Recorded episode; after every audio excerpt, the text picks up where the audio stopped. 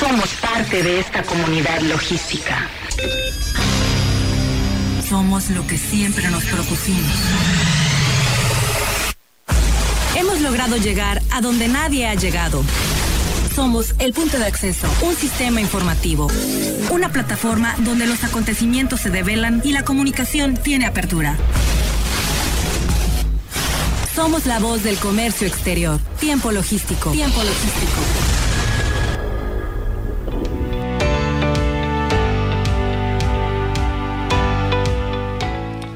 Hola, ¿qué tal amigos? Eh, mi nombre es Paco Tobar y tengo el honor de presentar, conducir y proyectar este programa Tiempo Logístico, la voz del comercio exterior. Eh, bueno, pues es un programa que como todos ustedes saben, si nos siguen desde hace 16 años, es, es, un programa en el que aterrizamos puros temas del comercio exterior, de la logística, del transporte, de las aduanas, de los puertos. Eh, y un programa, por supuesto, respaldado por todos los especialistas a nivel nacional que amablemente nos comparten toda su expertise, su conocimiento, eh, para darle esa ricura, ese picor a este programa para todos ustedes que nos estén escuchando en este momento. Un saludo a donde quiera que esté, en la oficina, en, en cualquier lugar, en cualquier agencia aduanal, en la oficina de transporte, en la operadora, en donde esté, o en su casa, o en el auto. Muchísimas gracias por seguirnos en tiempo logístico. Y bueno, eh, hoy vamos a tener un programa interesante. Vamos a platicar en el tercer segmento de los retos del transporte. Para el 2022, esto va a ser con el presidente de la Unión de Transportistas de Carga de Manzanillo, Yaxel Nolasco Gómez, eh, que eh, pues se va a contactar para platicarnos una diversidad de asuntos y retos y problemáticas, por supuesto, que se enfrenta el transporte en este momento. En el segundo segmento vamos a platicar un poco del comercio exterior y también esos retos que tiene eh, todo este gremio con el licenciado Alejandro Yescas, es especialista en aduanas y también es eh, pues directivo de Craftesh. En este primer segmento eh, vamos a platicar de las consecuencias del incumplimiento de las NOMS durante el despacho aduanal u otras etapas con el maestro José Aristides Rodríguez González desde Veracruz, eh, que nos va a compartir siempre amablemente, eh, que por cierto lo mandan a felicitar al maestro, eh, diversas personalidades, porque les gusta cómo explica, es muy claro y muy objetivo en todos sus temas que nos comparte. Ya lo tenemos en la línea. El maestro José Aristides. Bienvenido, maestro. ¿Cómo estás? Qué, qué gusto que estés otra vez en tiempo logístico. Muchísimas gracias, mi estimado Paco. Con nosotros, es un honor eh, que participes en este programa, eh, pues ese temple, ese conocimiento, ese expertise que, que tienes en la materia, pues este, le da esa especialidad para que tú participes y bueno, pues adelante, tienes la cancha abierta para platicarnos este tema, mi querido amigo. Eres muy amable, voy a empezar, pues hoy eh, a la hora de los alimentos me decía mi esposa que decía el manual de Carreño que hasta el día 10 se decía feliz año que después del día 10 ya era como que impropio, pero bueno, yo no, no, no, leí esa, esa hoja del manual y me atrevo a enviar una felicitación calurosa para tu auditorio y para ti en lo personal, con motivo del año que estamos iniciando. Y en este día que para algunos no hay... déjame decirte algo y interrumpirte, no estás mal, ¿eh? porque hoy justamente eh, los rusos, la Rusia antigua, hoy celebra su año nuevo. Fíjate. 14. Entonces no estás mal. Vamos bien. Y en, en, la, en los aviones no hay fila 13, en los edificios no hay piso 13, pero el día 13 de enero sí hay tiempo logístico, porque tenemos tiempo logístico todo el año. Entonces, muchísimas gracias, un saludo a todos. Y bueno, pues este, fíjate que me quedé pensando primero por el auditorio y los diferentes niveles de, de, de, pues, de información que puedan manejar. Quisiera eh, hacer una pequeña modificación al nombre del tema porque tú correctamente lo anunciaste durante la durante el despacho aduanal u otras etapas. Entonces, para aquellos que son más puristas, le cambiamos a consecuencias del, incumplimiento de las NOMS durante el reconocimiento aduanero u otras etapas, para que no haya ahí alguna duda, porque luego coloquialmente decimos despacho aduanal y ese despacho sabemos que el 35 lo define como el todo, ¿no? El, conjunto de actos y bla, bla, bla. Pero el, el, reconocimiento aduanero es esa etapa durante la cual el mecanismo de selección te dice te reviso. U otras etapas, porque efectivamente aquí hay que seguir siendo muy puntuales en la explicación para no confundir, porque resulta que a esta misma figura de las NOMS, la legislación la divide en dos, que a su vez se subdivide en dos. Entonces, por un lado, eh, la va a tratar de diferente manera. Vamos a hablar de embargo, por un lado, y vamos a hablar de, de retención, que aparentemente son sinónimos, pero que adonalmente son completamente dos cosas distintas. Y vamos a hablar de NOMS de información comercial, que con, coloquialmente les decimos etiquetado, y de las demás NOMS que se cumplen con un certificado, ¿verdad? Con un certificado de cumplimiento. Entonces, abriendo muy bien nuestra, nuestra inteligencia a este par de, ventanas, una cosa es eh, la retención y otra cosa es el embargo. Una cosa son, o un tratamiento van a tener las NOMS de información comercial y otro las NOMS de el resto de, NOMS del anexo que menciona el cumplimiento durante la, el desabanamiento de las mercancías. Y, y, la fuente, el punto de partida para la, la rigidez que se le empezó a dar a este tema es el diario oficial del 26 de junio del 2018, fíjate, resulta que pues ya tiene tres años y medio. Ese diario oficial del 26 de junio modificó el artículo 52 de la ley aduanera y en el penúltimo párrafo le dio un golpe en la nuca a los que defendían la postura de que jurídicamente las NOMS no eran una regulación y restricción no arancelaria. Y ahí, para que no quedara ninguna duda, incluyó que se consideraba las NOMS como una regulación y restricción no arancelaria. Y a partir de ahí empezaron, digamos que algunos atropellos, o llamémosle así, una aplicación del librito, dándole a la NOMS la equivalencia que ya tenía de nomenclatura de regulación y restricción arancelaria y empezaron a tratarla con una dureza extraordinaria, lo que dio motivo a embargos con base en el 151 eh, de la ley aduanera, que es el que nos justifica los embargos de las mercancías y nos da las causales. Abrió la puerta a practicar el embargo precautorio a diestra y siniestra y fue necesario y entonces eh, el 51, el 151 fracción segundo de la propia ley aduanera dijo, ojo, tratándose de las NOM de información comercial, el embargo propiamente dicho va a ser procedente solo cuando el incumplimiento se detecte durante las visitas domiciliarias o verificación de mercancías en transporte. Aquí ya queda más que como un adorno el, haber dicho u otras etapas, aquí son esas otras etapas. En el caso de NOMS de etiquetado o de información comercial, la retención va a ser siempre, pero cuando sea durante la visita domiciliaria o la verificación de mercancías de transporte, ahí es donde sí procede el embargo. Fuera de ese momento no es embargo, es solamente retención. Ahí ya vamos anunciando un poquito como en las películas a quién sospechamos que va a ser el asesino antes de que termine siendo el mayordomo. Y para esas NOMS que no son de información comercial, sino que son NOM de certificación, Ahí sí, el 178, fracción 4, les pega y les dice, si me incumples con estas NOMS en el momento de la información del, de, la verificación en transporte o visita domiciliaria, te pego con una multa del 70 al 100% al valor comercial de las mercancías. Y hace la acotación el 158, pero te vuelvo a repetir, pero aquí lo malo es que ese 158, fíjate, trata de tres temas, dos de los cuales no vienen al caso nos dice, solo va a ser retención cuando te falte un documento que compruebe que has depositado en cuenta donera de garantía la mercancía. Solo va a ser cuando resulte que tu transporte en el que te ibas a transportar la mercancía causó daños al recinto fiscal. Y solo va a ser cuando el documento que compruebe el cumplimiento de las NOMS tenga información de etiquetado comercial falsa. O sea, nos están revolviendo en, en tres hechos diferentes la misma situación donde nos distinguen del embargo por, por simple retención, fue necesario entonces que nos hicieran una acotación especial en una regla general de comercio exterior, que es la regla 3720, y antes de entrar en ella, voy a comentar algunas NOMS que son de etiquetado, que tiene que ver con el caso algunas, porque hay una lista muy grande, pero podemos hablar de la 4, que son los textiles, de la 15, que son los juguetes, de la 20, que son las pieles, de la 28, que son los embalajes, los manuales, garantías, instructivos de operación, y de la 50, que es el etiquetado general de las mercancías. Entonces, ahí entramos ya en esa mitad del tratamiento.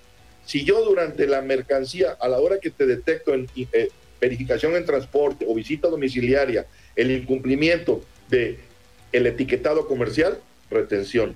Pero si no es etiquetado comercial, sino incumplimiento de certificación, embargo. Espero que vayamos bien. Sí, adelante, adelante. Es que es, corto el tiempo y bueno, a veces te interrumpo con las preguntas y tú no, explicas. Estamos, estamos en, la, en la tercera parte del comentario. Pero la regla 3720 y sobre todo ahorita que salió publicada nuevamente el 24 de diciembre del 2021 para ser la que está surtiendo efectos a partir del 1 de enero de 2022, ya es una regla dedicada, dedicada para ese caso y decir, mira, cuando al momento del reconocimiento aduanero, el tema de hoy, no acredites que la mercancía cumple con la NOM que tenga que ver con la información comercial, entonces no vas a practicar el embargo, vas a practicar la retención. Y si fuese durante la visita domiciliaria o si fuese durante la verificación en transporte, le vas a dar chance al importador de que se declare depositario de la mercancía para que se la lleve a su destino final y no la toque hasta que cumpla. Pero si es en el momento del reconocimiento aduanero, la retienes tú y le vas a dar 30 días para que cumpla con esa información que está equivocada.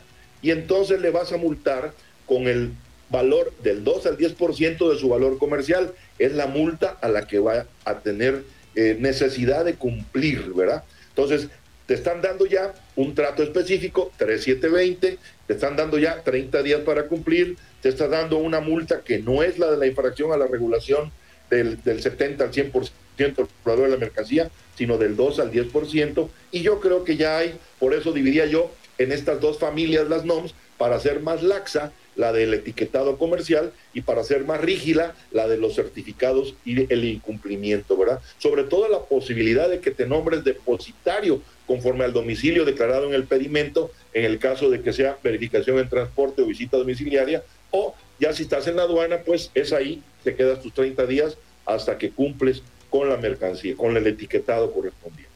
¿Qué recomiendo yo? Bueno, pues sobre todo porque este tema, recuerda que obedece a un piropo de una chica que te escribió amablemente para decir que felicitaba a, un servidor, pero que pedía que se tratara, y entre los temas que mencionó, que eran tres, mencionó este de, de lo que ocurría en este momento. Entonces, para ella y para todos los que puedan estar en esa situación, pues obviamente las recomendaciones pueden resultar a lo mejor obvias para los que tenemos un poco más de tiempo caminado en esto, pero novedosas o cuando menos dignas de tomarse nota para los que están iniciando. lo primero. por sorpresa. Exactamente. Lo primero, siempre, un reconocimiento previo, perfecto y exhaustivo, tratándose de mercancía que sabes que van a cumplir con nosotros. Cruzar la información. Perdóname por interrumpirte ahí. ¿Sí? Está claro eh, esta sugerencia que estás haciendo y sé que no la estás terminando, pero eh, ahí está como para un despachante. Pero en el caso del importador, el caso del importador que también ya se tiene que empapar totalmente de toda esta información para poder tener una coordinación perfecta con su agente aduanal, ¿es la misma sugerencia? No, obviamente, pero eh, aquí para él era la segunda sugerencia. Cruzar la información del certificado, el certificado físico que acredita el cumplimiento en cuanto a la descripción, el modelo y toda la información con el documento equivalente, porque no le podemos llamar CFDI al ser emitido por un proveedor extranjero. CFDI es el nuestro, ¿verdad? Lo que era la factura. Entonces, el documento equivalente a la factura que le emite el proveedor, cruzarlo con el certificado, ¿verdad? Para confirmar la fecha, el modelo, la descripción de la mercancía, pero independientemente de que es una responsabilidad suya, como bien lo dices, también sabemos que en la práctica eso va a ir a dar al escritorio del Ejecutivo de la Agencia Aduanal que manejará la operación. Por lo tanto, es la misma recomendación, ¿verdad? Independientemente del previo exhaustivo en relación a modelo y descripción e información del etiquetado, el Ejecutivo tendrá que hacer esto. Pero bien lo dijiste, el importador tendrá que certificar antes de enviar ese documento para ganar días, días de demoras del contenedor, días de almacenaje de la mercancía, días de reenvíale al proveedor la solicitud para que componga tal o cual dato que definitivamente no se pueda dar por sentado. Entonces, esa información. Y confirmar con esto el cumplimiento de los datos de información comercial que dependiendo de la NOM, te va a pedir exactamente la NOM en, correspondencia. Cuando es un instructivo, ¿verdad? el idioma, las características de la información, cuando es una bebida, cuando es un, un alimento, cuando es un alcohol, etcétera. Y yo recomiendo también, siempre como una legislación adicional a estas reglas, a la 3720 y la 3721, que es la que va a traer el atenuante de si pagas inmediatamente, si te portas así, te bajo la multa, leer el anexo 241 de la regla que tiene el mismo número todavía, 241 de las generales de comercio exterior, pero que son criterios emitidos por la Secretaría de Economía, no las reglas de comercio exterior del SAT. Y el anexo 26 de recién publicado nuevamente y que confirma que se trata de los datos inexactos u omitidos que se contemplarán en las normas oficiales mexicanas para efectos del texto de la 3720, que es la que te va a dar el derecho de autonombrarte depositario o de simplemente que retengan tus mercancías 30 días en la aduana tratándose de mercancías de información comercial para que tú cumplas con eso. Hasta aquí mi comentario, si hay alguna pregunta en vivo, si hay alguna intervención tuya también, adelante. Traté de respetar el tiempo de los segmentos que siguen y quedo a la orden y te escucho con mucho cariño y gusto, mi querido Paco. Eh, mira, mi hermano, yo creo que es muy claro como nos lo estás comentando. Las sugerencias que son las primeras que te pedimos como especialista en esta materia, eh, pues van al importador, eh, porque bueno, pues nos queda claro que ellos ya no son los tiempos de antes en los que vivían en donde le dejaban todo este paquete a la gente aduanal. Ahora ellos tienen que estar sumergidos también en toda esta materia para poder tener eh, pues sus despachos exitosos y no tengan tanta problemática, ¿no? Entonces, eh, a mí me gustaría nada más que le dieras una refrescada hacia el importador porque bueno, pues el agente aduanal eh, en su gran mayoría especializado en la materia, estudiosos en sus departamentos, bueno, pues les tienen un poco más claro todo el panorama, pero el importador es el que adolece en su regularidad de estas características de información. Entonces, como que un pequeño panorama nada más para ellos. Sí, para ellos a lo mejor en este momento había omitido directamente al importador hablarle de la posibilidad de que él se asesore a su vez con una uva antes de llegar a la agente aduanal, porque a la agente aduanal ya le va a llegar con la operación realizada. El agente aduanal no va a participar durante la compra o durante la adquisición de la mercancía. Entonces, si él no tiene un agente aduanal de planta, podría podría dirigirse a su unidad de verificación autorizada o buscar una dentro del territorio geográfico de su domicilio fiscal o la que más cerca le quede de acuerdo a ese domicilio fiscal o la que tenga más confianza para que le hagan un diagnóstico, porque existe como parte del trabajo de la UBA estas unidades de verificación autorizadas, ¿verdad? La posibilidad de efectuar el diagnóstico. Te mando la etiqueta y me la calificas o te mando el certificado que el proveedor va a tramitar en borrador cuando antes de dar el visto bueno y yo te pido a ti como importador uva que me lo gloses y me digas o me modifiques algún campo para que yo en tiempo y forma se lo pida al proveedor del CFDI eh, equivalente factura o el certificado que me van a omitir. Sería mi recomendación simple y llana. ¿Sabes cuál sería mi recomendación para los importadores? Sí. Que te contacten. ¿Dónde te encuentran? Muchísimas gracias, mi querido Paco. Mira, tengo una página eh, pues de internet que se llama, perdón, una página de Facebook que se llama Se hace capacitación y tengo un Twitter que se llama arroba profe Aristides, así en minúsculas, así me conocen aquí en, en la localidad, la Universidad Veracruzana, donde imparto una materia y donde doy los cursos de comercio exterior. Entonces mi segundo nombre es el que más este, se queda, ¿no? Por razones así eh, de, rareza. Entonces soy arroba profe Aristides o mi correo electrónico que es en minúscula Aristides R de Raúl G de gato 54 arroba gmail.com. Lo repito con gusto, Aristides RG 54 arroba gmail.com. O bien un mensaje de texto para que contestemos, por razones de seguridad, luego tenemos nuestras reservas al 2291 610748. Mucha gente también me escribe, maestro, me puede contactar y yo les devuelvo la llamada. Tengo un plan de datos bastante amplio que no me va a escatimar para atenderlo como se perece. Así que entonces, eh, arroba profe Aristides es el Twitter, eh, Aristides RG54 arroba gmail.com el correo electrónico o el 2291 610748, que es el celular o el, el smartphone de un servidor de ustedes.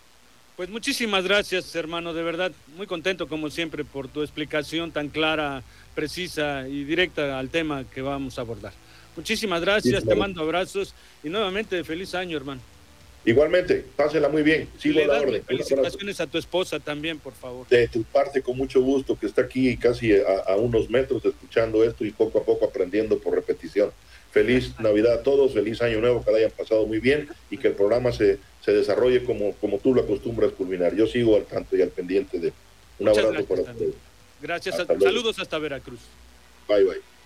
Bueno, pues él es el maestro Aristides, de verdad siempre muy puntual, eh, muy preciso con sus comentarios y bueno, pues ahí está el dato de él por si alguno lo quiere contactar para alguna información más eh, que les quede eh, alguna duda o alguna aclaración o, alguna consultoría. Ahí están los datos del profe Aristides. Nosotros vamos a ir a un corte, no sin antes comentarles que en el siguiente segmento vamos a platicar de los temas del comercio exterior y sus retos todo el 2022 con el licenciado Alejandro Yescas. Él es especialista en aduanas y comercio exterior y directivo de Craftesh. Lo vamos a tener en el siguiente segmento. No le cambie, porque está usted en tiempo logístico. Regresamos. Somos la voz del comercio exterior. Tiempo logístico. Tiempo logístico. Permanece con nosotros.